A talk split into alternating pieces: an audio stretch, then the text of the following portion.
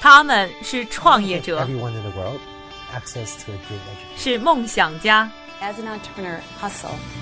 是行业先锋的代言人。他们因为勤奋，通过智慧和激情，从平凡里走出不一样的人生。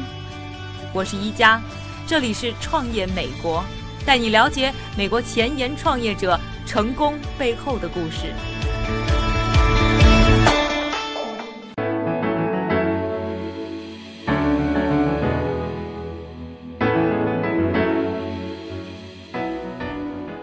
欢迎收听《创业美国二零一七》，我是宜家。上一期的节目呢，我们和大家走进了一家美国非常神奇的、坐落在 Denver 的科技食品公司，叫 Michael Technology。那一期的节目呢，我们只是关注 Michael Technology 的一项黑科技，就是可以利用菌类、利用蘑菇消除食品当中我们不喜欢的一些味道。比如说，他们就利用的蘑菇生产出了没有苦味的蘑菇咖啡。他们通过这种技术呢，开发出了一种产品，叫做 Clear Taste。现在呢，很多的食品公司都开始渐渐的利用这种 Clear Taste 取代糖，就是对我们健康非常不利的这种原材料，覆盖出食品当中我们不喜欢的很多的味道。今天我们节目呢，则是要关注他们另外一样非常有意思的产品。那听过我们第一期节目的朋友一定还记得，我们在节目的开头曾经说过，这家食品公司就是 Michael Technology，他们是要立志解决全球三十亿人吃饭的问题。怎么解决呢？就要说到我们下面要介绍的这个产品 Pure Taste。Pure Taste 呢也是用蘑菇生产的，主要是一种蛋白粉。其实呢，在食品行业通过植物做蛋白粉呢，已经不是什么很稀奇的事情，在美国。比较著名的像 Soylent 也是一个创新企业，而 Soylent 也只是生产植物蛋白粉的公司之一。面对竞争的激烈，Michael 的优势又在哪里呢？还是首先来请出创始人 Peter Luber，听听他是怎么说的。Soylent 是行业的巨头。他们有大概百分之五十的市场占有率，但是 Soylent 有些过敏问题，所以不是所有人都能服用。豌豆蛋白以及大米蛋白都很容易造成过敏，而且即便是食品行业的专家为之努力研究的配方，豌豆蛋白依然有很多豆腥味儿，而且很难掩盖这种味道。一般盖住这种味道的办法是，要么使用贵的香料，要么就是使用糖。而我们生产的 Pure Taste 不同之处在于，它能够中和气味。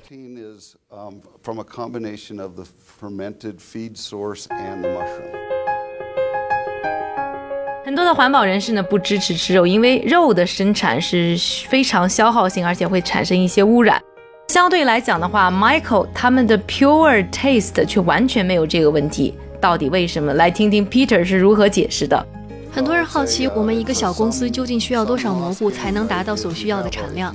其实这就像是一个计算游戏了。如果一开始用一公斤，那么最后生产出来的东西可能也会有一公斤。所以就是你供给了多少蘑菇，最终就能产出多少蘑菇。而整个过程其实并不是很贵。我们建立的是一个非常环保、可持续的加工过程。我们可以纵向种植，这比水平种植节省了相当多的空间。现在我们正在为我们的产品定价。因为这是市场上独一无二的产品，所以会是一门很好的生意。那创投圈又是如何看待食品行业这些新的突破呢？下面来听一听来自于美国的投资公司 Fifty Five Capital 的首席经济师 Max Wolf 是如何点评的。我认为现在是一个非常合适的时机去发展食品行业，比如现在不断上升的糖尿病等食品引起的疾病问题，让人们更加重视食品健康了。那么食品市场会有多大呢？比如说这个产品，我就觉得十分有意思，他们也会有很广阔的市场，因为蛋白市场可能不同于代盐品市场，不同于防腐剂替代品市场。也不同于代糖食品市场，或者是玉米糖浆市场。在我看来，蛋白产品可以在三到四种市场上得到共同发展。不少的产品会在世界范围内得到不同的群众支持，而且不少的食品瞄准了当下人们对健康的追求以及对健康相关产品投入的需求。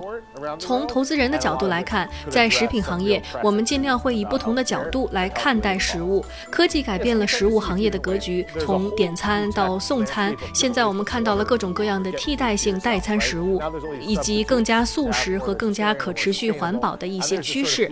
另外，比较有意思的生意是，互联网与手机结合之后，食品物流分配系统也会得到更多的重视，而更多生物科技对食品的应用也会是接下来的一个大趋势。所以，食品行业的未来将会有更加深刻的转变。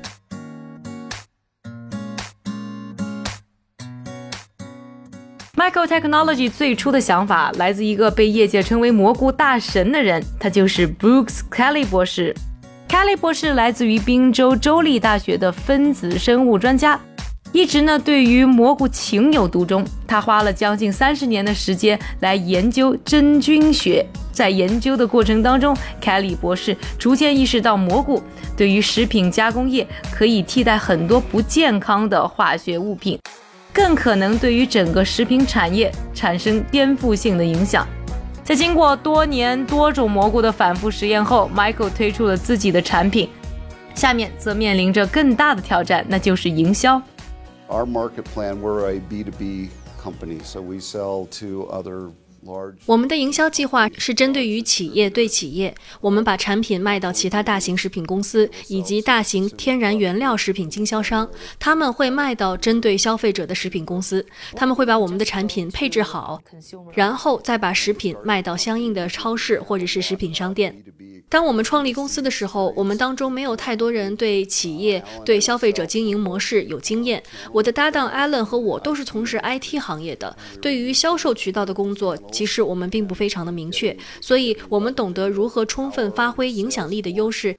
以及结合各个销售团队来帮助我们的产品迅速地投放到那个正确的市场，这让我们可以利用渠道在事件范围内产生更大的影响。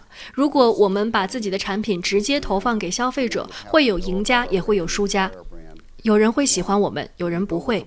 但是，如果我们把自己的产品投放给相应的企业，企业懂得如何利用我们的产品做出更好的食品，我们的品牌或许在未来会被更多人接受。所以，对于我们来说，这是为了取得更大的影响力。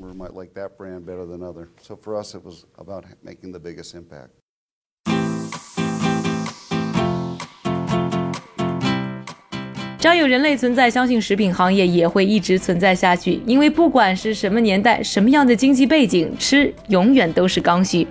但是，吃是一个我们很少会和创新联系在一起的概念。一方面是因为吃和制药产品差不多，是吃到人肚子里的，所以安全就变成了一道很强的护城河。另外就是人们的口味变化相对还是比较缓慢的，所以创新也跟着变得比较缓慢。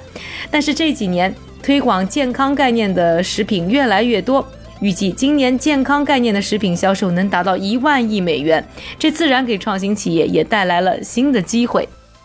其实行业内会有很多规章制度，繁琐到让你不敢相信。